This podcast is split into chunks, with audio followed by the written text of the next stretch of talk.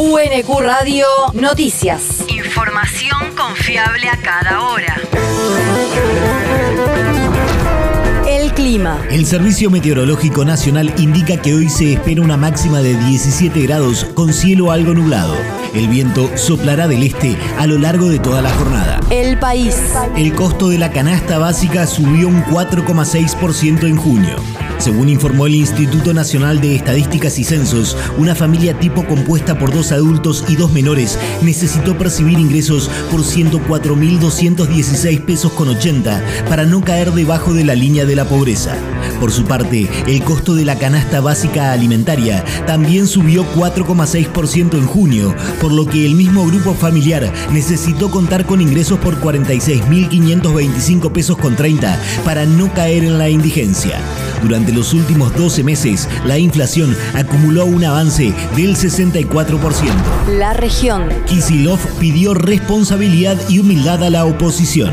El gobernador de la provincia de Buenos Aires publicó en sus redes sociales una aclaración a una presunta propuesta de diálogo con la oposición que según publicaron algunos medios había realizado a los dirigentes de la oposición para contener la crisis social y política que mantiene el gobierno nacional.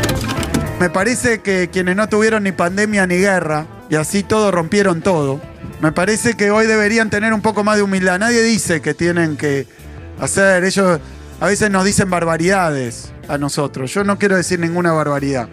Solamente le, le pido respeto a un pueblo que sufrió sus políticas. Solamente les pido conciencia y responsabilidad cuando se ponen a hablar desde la tele. Y solamente les pido coherencia cuando vienen a decir que van a hacer exactamente lo contrario que hicieron cuando tuvieron la oportunidad.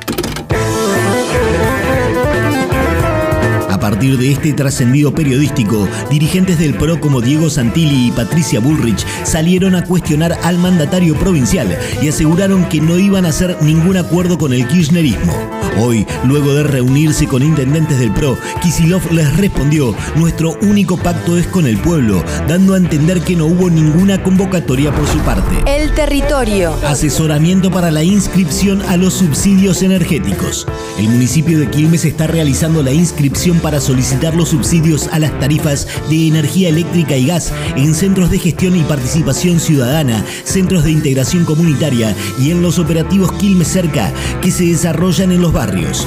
De esta manera, los vecinos podrán acercarse a los distintos lugares que la comuna pone a disposición para asesorarse y completar el formulario en las fechas indicadas según la terminación del DNI. El mundo. Biden dio positivo de COVID.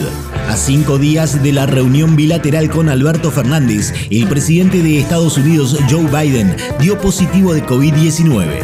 Así lo informó a través de un comunicado oficial la portavoz presidencial Karine Jean-Pierre, en el que detalla que el mandatario permanecerá aislado hasta obtener un nuevo test negativo. Aún no hay precisiones oficiales sobre el futuro de la bilateral entre ambos jefes de Estado, pactada para el martes 26 de julio.